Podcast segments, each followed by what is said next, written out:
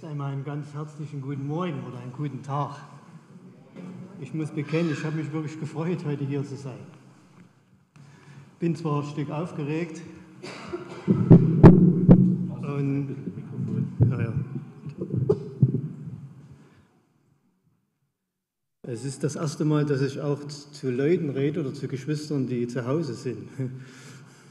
Irgendwie wäre ich hier aufgenommen. Auch ihr seid herzlich willkommen. Wie geht es dir? Es ist schon eine Zeit, die irgendwie anders geworden ist, oder?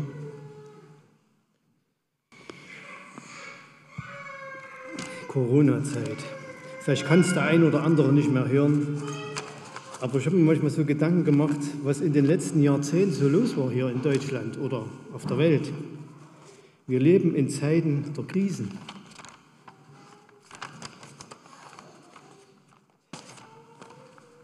Vor zwölf Jahren, da war die sogenannte Bankenkrise. Oder ja, dann 2010 Finanzkrise oder Eurokrise. 2013 da sind so südliche Länder in Europa ins Schlingern gekommen. Griechenland, Italien und Portugal hingen auch wieder mit dem Geld zusammen. 2015 die sogenannte Flüchtlingskrise. 2017 hat ein Land in Europa aufbegehrt und wollte wieder für sich sein, der Brexit, der bis noch vor kurzem anhielt. 2018 eine, ein junges Mädchen tritt in den Mittelpunkt und es ging um die Klimakrise, die auch heute noch ist. 2020 vor ein reiches Jahr Corona-Krise. Wie viele kleine Krisen gibt es in unserem Leben, auch als Christen? Was mir besonders ein Anliegen ist oder auch gewisse also Sorgen bereitet, ist, die vielen Krisen in Ehen. Und ich rede jetzt nicht von Leuten, die Gott nicht kennen, die mit der Bibel nichts am Hut haben, sondern von Menschen, die bekennen, Christen zu sein. Wie viele Krisen gibt es dadurch in Familien, in der Nachbarschaft, in Firmen? Nicht nur durch Corona jetzt ausgelöst, dass manche kleine Firma total ins Schlingern gekommen ist und vielleicht zumachen muss. Und wie viele Krisen gibt es selbst in unseren Gemeinden? Ich weiß nicht, wie du über Corona denkst, aber ich denke, dieser Punkt hat auch in unseren Gemeinden Spannung gebracht. Die einen, die sind vielleicht super ängstlich, die haben richtige Angst und Furcht vor diesem Virus. Und die anderen, die gehen in Richtung der Querdenker. Und auch manche Christen, das habe ich oft schon gehört, die sagen, du musst nur zu Jesus beten und dann passiert ja nichts. Eins habe ich persönlich auch gemerkt, auch in meinem Leben. In einer Krise offenbart sich mein Herz, wie das tickt. Wenn mein Herz weit weg ist vom Herrn Jesus, dann komme ich ins Schlingern. Und das geht bis dahin, dass man rebelliert, aufbegehrt. Und das soll heute so das Thema sein. Ich hatte mich erst am Anfang auf was völlig anderes vorbereitet, aber die Predigt die würde mindestens eine Dreiviertelstunde gehen und noch länger. Aber das, äh, mir ist das gesagt worden, dass jetzt der Predigteil etwas kürzer ist. Und darauf habe ich mich eingestellt und habe eine Geschichte aus dem Alten Testament, Testament mitgebracht. Die Anregung kam dadurch, wir lesen zu Hause, meine Frau und ich, einen Dillenburger Kalender, das Andachtsbuch. Und da, wer den auch hat, der weiß, dass in den letzten Wochen vierte Mose dran war. Und wir wollen das Kapitel 11 einmal aufschlagen. Das ist ein ganz, für mich ein absoluter Bezugspunkt auch zu der heutigen Zeit. 4. Mose 11. Wer eine Bibel hat, kann sie aufschlagen, auch ihr zu Hause oder euer Smartphone. Könnt ihr mehrere Übersetzungen vergleichen. Ich lese nur mal kurz ein paar Verse. Und es geschah, als das Volk sich in Klagen erging, da war es böse in den Augen, in den Ohren des Herrn. Und als der Herr es hörte, da erglühte sein Zorn. Und ein Feuer des Herrn brannte unter ihnen und fraß am Rande des Lagers. Und das Volk schrie zu Mose und Mose betete zu dem Herrn. Da legte sich das Feuer. Und man gab diesem Ort den Namen Tabberna, weil ein Feuer des Herrn unter ihnen gebrannt hatte. Noch, ja, noch zwei Verse. Und das hergelaufene Volk, auch Mischvolk genannt, das in ihrer Mitte war, gierte voller Begierde und auch die Söhne Israels weinten und wieder weinten wieder und sagten, wer wird uns Fleisch zu essen geben? Wir denken an die Fische, die wir in Ägypten umsonst aßen, an die Gurken und an die Melonen, an den Lauch und an die Zwiebeln und an den Knoblauch. Und nun ist unsere Kehle vertrocknet, gar nichts ist da, nur das Manna sehen unsere Augen. Kurz zur Geschichte. Das Volk Israel war jetzt ungefähr schon ein anderthalbes Jahr aus Ägypten ausgezogen, aus diesem Land, wo sie in Knechtschaft waren, als Sklaven. Sie haben ungefähr 400 Jahre dort gelebt und Gott hatte das Abraham, dem, quasi dem Vater von diesem Volk, was, dass dieses Volk entstanden ist, gesagt, dass, dass diese Zeit äh, bestimmt war für Israel, dass sie 400 Jahre in Knechtschaft waren. Und dieses Volk hat sehr viel erlebt, gerade bei dem Auszug, wie viel Wunder und wie viele Dinge, die Gott da getan hat, was man nicht erklären kann. Und auch jetzt in der Geschichte nochmal, wo sie dann quasi aus dem Land raus waren und dann vor dem Roten Meer stand und dann hat sich dieses Meer geteilt. Auch dieses Wunder haben sie erlebt. Und auch dann bis in den Süden der Halbinsel Sinai, da gibt es verschiedene Punkte, wir lesen das im zweiten Buch Mose, wo sie da Station gemacht haben und Gott erlebt haben. Und hier, sie waren ungefähr ein Jahr, waren sie am Sinai, an diesem Berg Gottes, Horeb, das ist ein Gebirge, da waren sie ungefähr ein Jahr. Und jetzt waren sie schon wieder auf dem Weg nach Kanaan, in dieses verheißene Land. Und sie waren eigentlich nur ein paar Tagesreisen von der Grenze nach Kanaan weg. Kadesh, so hieß der Ort, Banena. Und dort lagerten sie und dort passierte das, was wir eben gelesen haben. In den nächsten Kapiteln stehen auch noch einige Dinge, die, die da passieren. Ich will sie nur kurz anreißen. Wir haben hier zwei Sachen gelesen, dass sie hier sich beschwert haben und geklagt haben. Das, das ist ein ganz komischer Ausdruck. Und als sie sich in Klagen erging. Also es war ein ständiges Meckern, ein ständiges Unzufriedensein. Dann kommt das hier mit diesem Mischvolker. Das waren Leute, die mit dem Volk Israel ausgezogen sind. Ähm, also die meisten Bibelausleger sind sich einig. Äh, also Ägypter, die haben da im Israeliten geheiratet oder umgekehrt. Die haben aufbegehrt man kann über diese paar Verse auch ähm, ein Wort gebrauchen, das, über das wir als Christen es eigentlich selten sprechen, Habgier. Die waren nicht mehr zufrieden mit dem Manna. Ich will das nicht näher ausführen. Dann haben wir, weil es sich hier wirklich um eine Krise handelt, merkt man auch, eine Krise in einem Volk tut sich auch in die Familien hineintreiben, treibt dort hinein. Und zwar haben wir dann im Kapitel, glaube 12, die Sache mit Mose, Aaron und Miriam. Das waren drei Geschwister. Die waren schon erwachsen, hatten Familien. Aber da gab es auch, kam es zum Streit, zum Neid. Dann haben wir die ganz bekannte Geschichte mit dem Auszug der Kundschafter. Und als die zurückkamen von Kanaan, da haben Zähne von den Kundschaftern gesagt, in das Land, da kommen wir nicht. Das hat gar keinen Sinn. Mose, lass uns, lass uns wieder umkehren. Nur zwei haben gesagt, wir kommen in das Land, weil Gott es gesagt hat.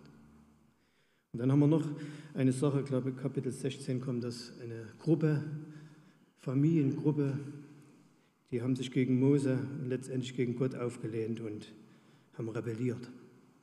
Das sind alles innere Herzenshaltungen, die die Menschen damals, die durch so eine Krise zutage getreten sind. Wir wollen bei, dieser, bei diesem Klagen mal bleiben. Ich habe vorhin schon gefragt, ich weiß nicht, wie du über Corona denkst, auch über die Maßnahmen und über das, was unser Staat, unsere Regierenden, unsere, bis runter in unsere, äh, unser Land Sachsen und auch in die Städte, die da Verantwortung haben und da über Maßnahmen sprechen und sie ähm, dann auch äh, sagen und dass sie durchgesetzt werden von uns, wie du darüber denkst. Natürlich gibt es manche Maßnahmen, da kann man schon ein bisschen in Frage stellen. Mache ich auch. Aber als Christen sind wir von Gott aufgefordert, für diese Leute zu beten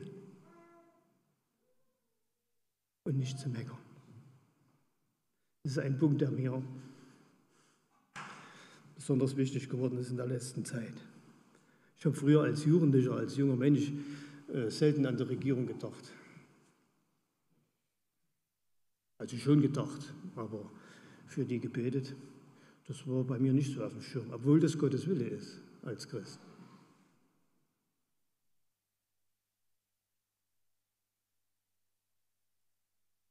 Bei mir hat das erst so Klick gemacht, es, darum habe ich die Krisen mal genannt, so mit der Finanzkrise. Da habe ich gedacht, meine Güte, die Leute da oben, die haben ganz schöne Verantwortung.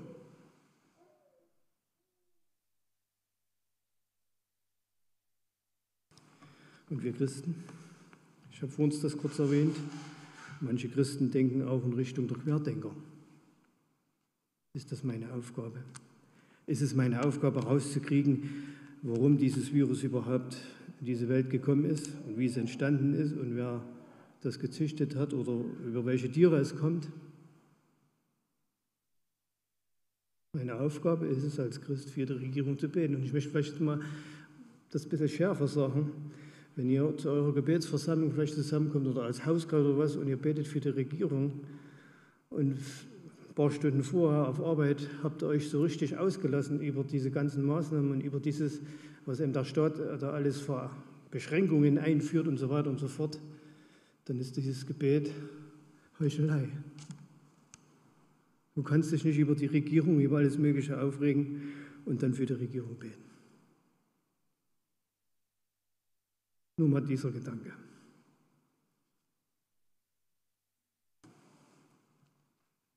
Man das sich mit Aufregung kann man auch klagen, sagen, so wie hier bei diesem Volk. Die haben sich aufgeregt. Klagen. Und damals, äh, Israel hat ja in so großen Zelten gewohnt. Und das war wie eine riesengroße Zeltstadt. Und wenn der eine da was gesagt hat, also wann geht denn das nun endlich mal hier wieder weiter? Und der Mose, der hat uns bestimmt verkehrt geführt und so weiter. Wie schnell hat das der Runde gemacht? Wie schnell macht das der Runde heute? Ich habe gehört, hinter dieser Geschichte, da steckt Bill Gates ich bin jetzt nicht so technisch begabt. Ich habe aber auch so ein Smartphone seit einem halben Jahr. Aber da kann man ja da so eintippen, WhatsApp und so. Zack, zack, hast du das und der andere hat das. Und äh, ich habe mir sagen lassen, dass wenn man so eine Nachricht verschickt, dass auch äh, in Sekundenschnelle jemand in New York hat. Das ist für, für mich unvorstellbar. Gell? Damals war das nicht so. Und trotzdem hat das ganz schnell die Runde gemacht. Und es hat das ganze Volk erfasst, dieses Meckern.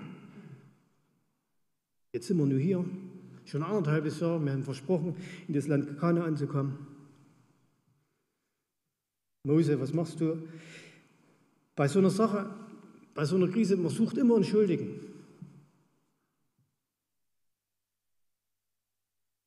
Die sind schuld.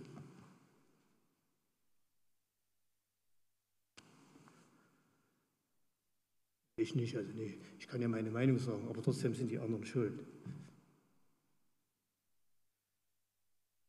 Ich habe einen Satz, den habe ich mir aus einem Buch geschrieben von einem amerikanischen Pastor Also aus Amerika kommt nicht nur Schlechtes. Nein, es gibt, äh, wenn ich nur an William McDonalds denke, diese Bücher kann man eigentlich alle ohne Bedenken zu lesen, die er geschrieben hat. Auch dieser Pastor, der hat geschrieben, Klagen ist eine selbstgewählte innere Haltung, die, sofern sie ungehindert ausgelebt wird, meine Fähigkeit zur Freude und echter Dankbarkeit verkümmern lässt. Das kann ich nur unterstreichen. Nochmal, Klagen ist eine selbstgewählte innere Haltung, die, sofern sie ungehindert ausgelebt wird, meine Fähigkeit zur Freude und echter Dankbarkeit verkümmern lässt. Wenn ich in diesem Zustand der Undankbarkeit oder des Klagens bleibe, ist das das Resultat. Nochmal auf den Punkt gebracht, Klagen ist in Gottes Augen Sünde und führt zur Selbstschädigung.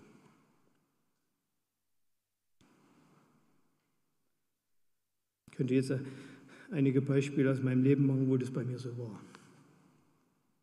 Wo man in dieser inneren Haltung verharrt. Da kommt keine Freude auf. Dankbarkeit auch nicht. Man geht, man geht zum Gottesdienst und geht wieder hinaus. Und wenn das ein ganz langer Zeitraum ist, verkümmert mein Leben, mein geistliches Leben. Und Gott hasst sowas. Gott hasst diese widerspenstische, diese rebellische, diese unzufriedene, diese zweifelnde innere Haltung. Und das, deshalb übt er auch kurz danach, haben wir gelesen in 4. Mose, äh, ja, in 4. Mose 11, gibt es ein Gericht, nun sagen wir als Christen, ja, das war das Alte Testament. Da hat ihm Gott sofort gerichtet. Wir leben ja im Neuen Testament, wir leben in der Zeit der Gnade und ähm, ja, das macht Gott nicht sofort, er richtet nicht sofort. Aber wenn du in dieser Haltung bleibst, in dieser klagenden Haltung, in dieser Meckerhaltung,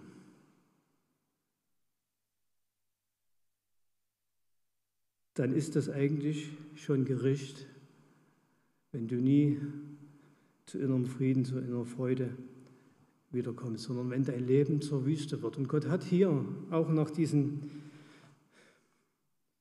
die mehreren Berichte in den Kapiteln, ich hatte vor uns vorgelesen, was da, welche innere Haltung dieses Volkes, was da zutage trat. Gott hat dann beschlossen, dass eine Generation in der Wüste sterben muss. Und dass erst die nachfolgende Generation in dieses Land kommt. Anderthalbes Jahr waren sie aus Ägypten raus und jetzt hat Gott das so beschlossen, knapp 40 Jahre, also 38,5 Jahre, zog das Volk durch die Wüste, also quasi auf der Insel, Sinai-Halbinsel, quer durch, rauf, runter, rüber, rüber. Und erst dann durften sie in das Land.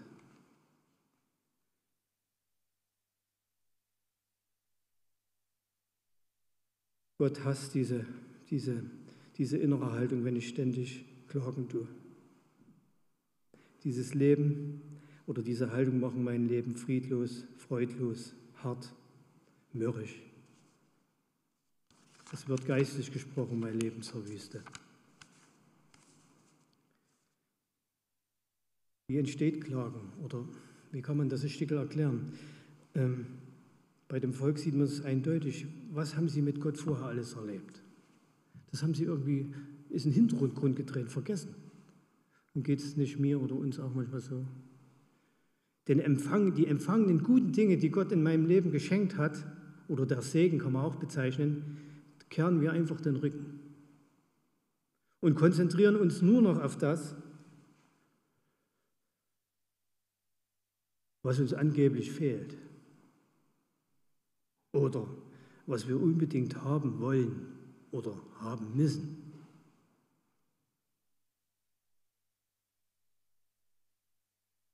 Und wenn du, ja, wenn diese Blickrichtung in diese Richtung geht, dann kann man nur noch jammern und klagen und man ist unzufrieden. Wie kann der Staat verlangen, dass ich jetzt so eine Maske aufsetze? Das ist ja eine persönliche Einschränkung. Wie kann die Regierung veranlassen, dass ich Abstand halte? Oder dass ich mich desinfiziere. Ich bleibe nur bei den drei Dingen, diese Ahat-Regel oder wie, wie es gesagt wird. Und ich habe Christen erlebt, die haben darüber gemeckert. Ich kann diese Maske nicht mehr leiden. Das ist ja, vor 30 Jahren, da haben wir für die Freiheit gekämpft. Hm. Ja, und jetzt werden wir eingeschränkt. Wie viele Christen auf dieser Welt würden Gottesdienst zusammenhalten, wenn sie nur die drei Auflagen hätten?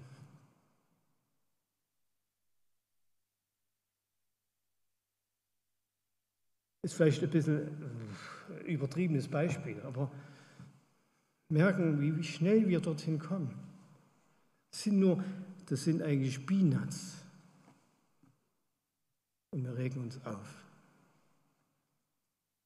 Und wenn du ständig, ich rede auch mal von das, was im Internet so fleucht, solche, äh, wie nennt man das, Fake News, gell? Fake News, Falschmeldung. Und wenn du dich nur mit solchen Sachen beschäftigst, kriegst du in deinem Herzen ein Denkmuster und denkst, nur das ist richtig. Natürlich, wenn du das öffentliche äh, Fernsehen an, äh, anguckst, Nachrichten, überall wird manipuliert. Aber für mich als Christ ist doch das nicht heraus, das herauszufinden, wer da nur irgendwie was falsch macht. Ich darf, ich soll für die Regierung beten. Und wenn du das Leben von Herrn Jesus anguckst, was er über Regierungen, über, über da sagt, das ist verschwindend wenig. Gebt des Kaisers, was des Kaisers ist. Und er hat damals in einer Zeit gelebt, da war in Israel alles andere als demokratisch, korrupt und alles. Da fielen ja ganz schnell die Köpfe, wer da nicht mitgemacht hat. Da wurde ein Kopf kürzer gemacht. Und jetzt kommt vielleicht die Frage, du denkst, ja, ich habe schon solche Gedanken gehabt, habe ich auch gehabt. Ich habe auch schon auf dieser Zeit manches nicht verstanden und musste mich dann innerlich korrigieren und sagen, Herr Jesus, nee, ich will nicht über die Sache klagen. Er sagt ich lebe in einem Land, wo es uns immer noch gut geht. Und auch so eine Sache, deshalb freue ich mich, dass ich heute hier bin, euch sehe.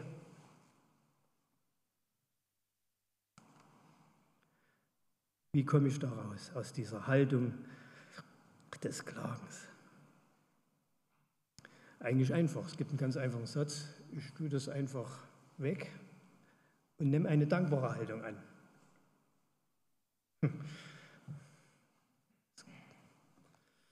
Leichter gesagt als getan, oder? Wenn man so in dem Studel drin ist. Ich weiß nicht, wie deine Situation ist zu Hause, in der Firma. Wie komme ich da raus? Ich lese euch jetzt eine Bibelstelle vor, die gehört zu meinen Lieblingsbibelstellen. Gut wird er wieder jemand sagen, in der Bibel darf man keine Lieblingsbibelstellen haben. Die Bibel ist alles Gottes Wort.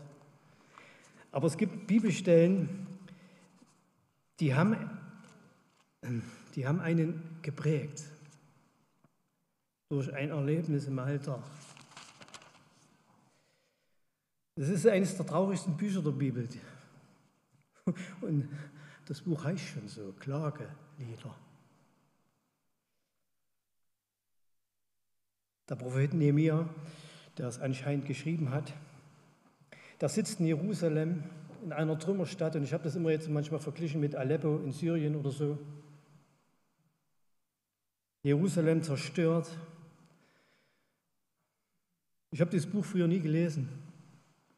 Also schon, aber ich habe es nicht verstanden. Und das war das einen, äh, eine schlechte Nachricht nach der anderen und dann so, so poesieartig geschrieben. Also hat eine besondere Form.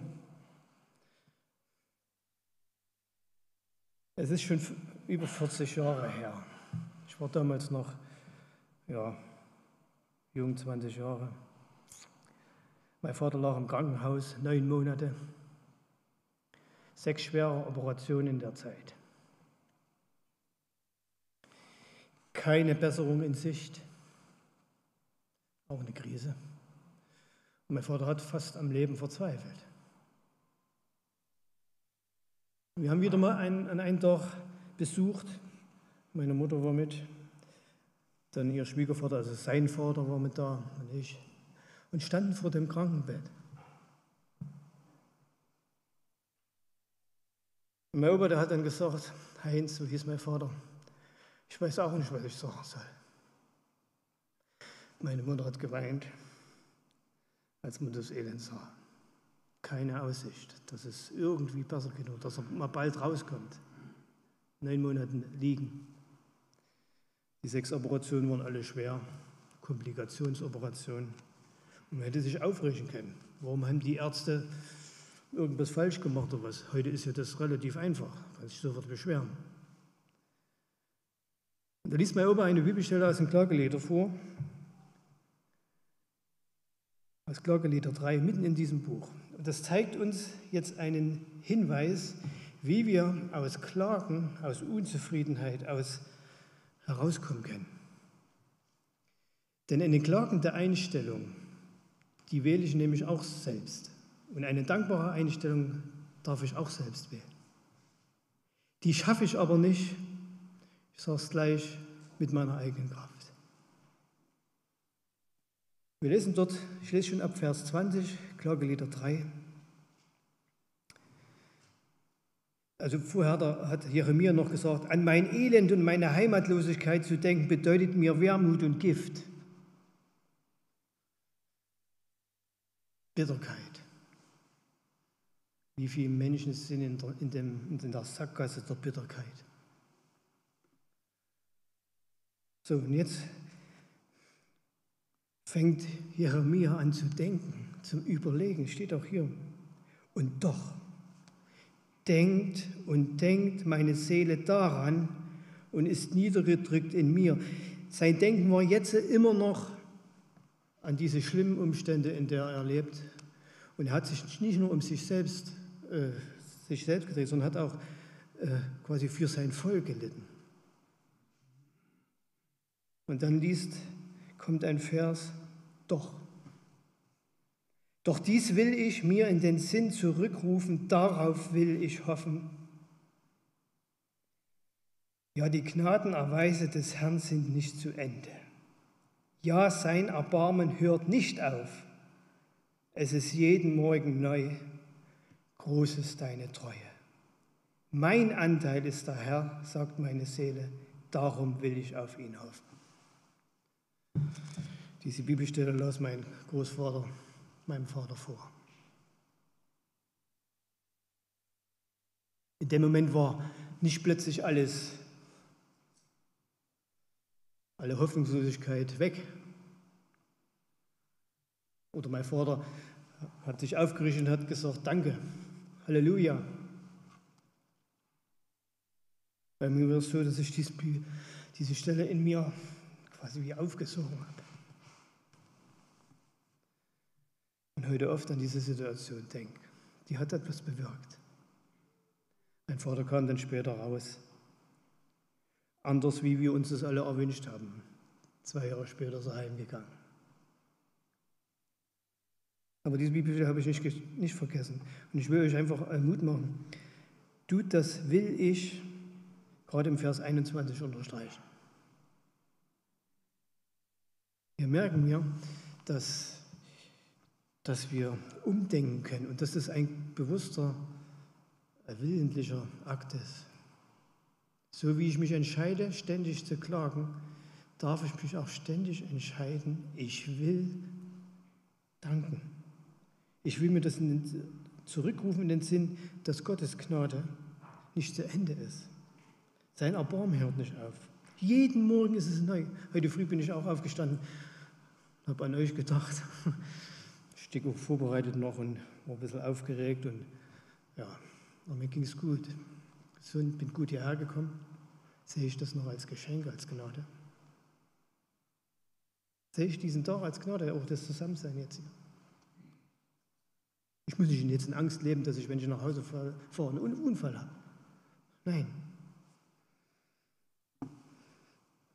Jeden Morgen ist Gottes Treue groß.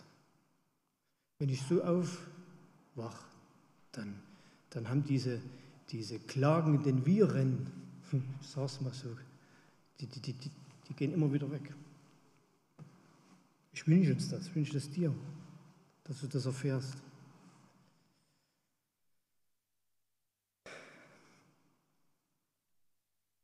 Also das Umdenken, das Denken an Gottes Güte, an Gottes Gnade, an Gottes Treue, das mein kleines, bublisches Leben hält.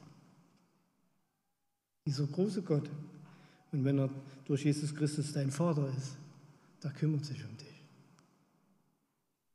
Das darf uns Mut machen. Ist euch schon aufgefallen, wenn ihr die Psalmen lest, und es gibt ja Psalmen, die sind wirklich klagende Psalmen. Und doch schreibt die meisten Psalmdichter, oft David, tun in diesem Psalm, was sie niederschreiben, danken. Und da kommt auch oft das Wort vor, ich will oder ich soll dem Herrn danken. Ich habe jetzt mehrere Bibelstellen, ich will es der Zeit wegen jetzt nicht sagen. Lest, lest das Buch der Psalmen, dann wird er dahinter steigen. Steht immer oder meistens, ich will das tun. Jesaja 63, Vers 7, wenn, das aufschreiben, wenn ihr es aufschreiben wollt. Auch so eine Stelle. Der Psalm 103. Jetzt noch einen Satz, den habe ich nicht, wo ich den her habe, aber den habe ich aufgeschrieben, weil er so, so toll ist. Indem du dankst, wird Gott dein Denken erneuern. Und du kannst schrittweise lernen oder erkennen, deine Situation aus Gottes Perspektive zu sehen. Schöner Satz, ja? Ich muss aber dazu bereit sein. Und jetzt noch ein, ein Zitat von einem Menschen, der es, also ich weiß nicht, ob er Christ ist, ob er gläubig ist. Kennt er schon. Äh, Eckhard, äh, wie heißt er? Eckhard von Hirschhausen habe ich aufgeschrieben. Das ist, äh, der macht so Quiz-Sendungen, glaube ich, ist Arzt. Ich habe bei einem Arztbesuch so meine Zeitschrift gehabt und da habe ich das gelesen oder so geschrieben. Und da hat er geschrieben in einem kleinen Artikel, jeder Mensch sollte, wenn er sich abends zu Bett legt, mal überlegen, was seine Organe den ganzen Tag gemacht haben und sollte sich dafür bei den Organen bedanken. Ich habe gedacht, ich lese nicht richtig. Der Mann ist eigentlich sehr weit. Er hat nur Gott ausgeschlossen.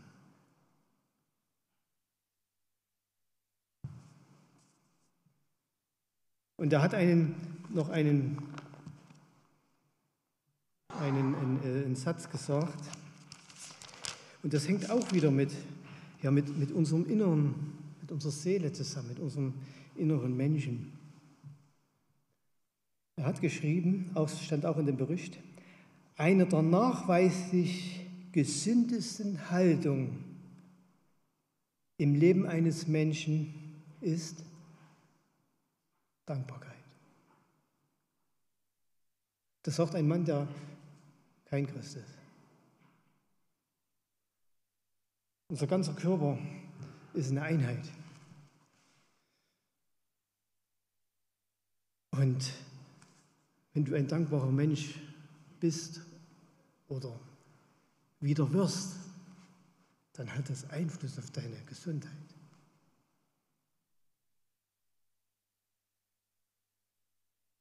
Ich möchte hiermit schließen und vielleicht eine gewisse Überleitung auf das bringen, was wir dann jetzt anschließend tun. Im Grunde genommen, ich sage das mal so einfach so, darf es uns als Christen überhaupt nicht schwerfallen, für das Danke zu sagen, was der Herr Jesus für mich gemacht hat. Oder? Das ist ja über alle materiellen Dinge, über alle, auch über Gesundheit. Das größte Geschenk, was er uns gegeben hat. Dass er sein Leben hingegeben hat für mich da ich das nicht verdient habe. Und da das erkennen durfte. Und ich wünsche uns das, dass wir das in den nächsten Minuten wieder vor den Augen haben, von unseren inneren Augen. Und den Herrn Jesus von Herzen dafür dankbar sind. Und auch vielleicht diesen Gedanken, wenn du jetzt in einer Situation bist, wo du ständig auch aufgeregt bist, meckerst über deine persönliche Situation oder die der Firma oder überhaupt die ganze Corona, manche hängt das ja schon zum Hals hinaus, kann man auch irgendwo verstehen, dass man dort wieder zurückfindet. Mein Leben hängt nicht ab von Corona, sondern von, von unserem Herrn Jesus Christus. Wir wollen jetzt noch ein Lied singen und der Volker wird das, oder die, äh, der Dienst von eurer Musikgruppe. Nochmal Dankeschön auch für vorhin. Auch wenn man nicht richtig singt. Ich singe gerne. Ich habe mitgesummt hinter der Maske. Und soll jetzt ein Stück äh, Überleitung sein, auch dieses Lied, dann zu dem, was wir auch aus Dankbarkeit machen dürfen.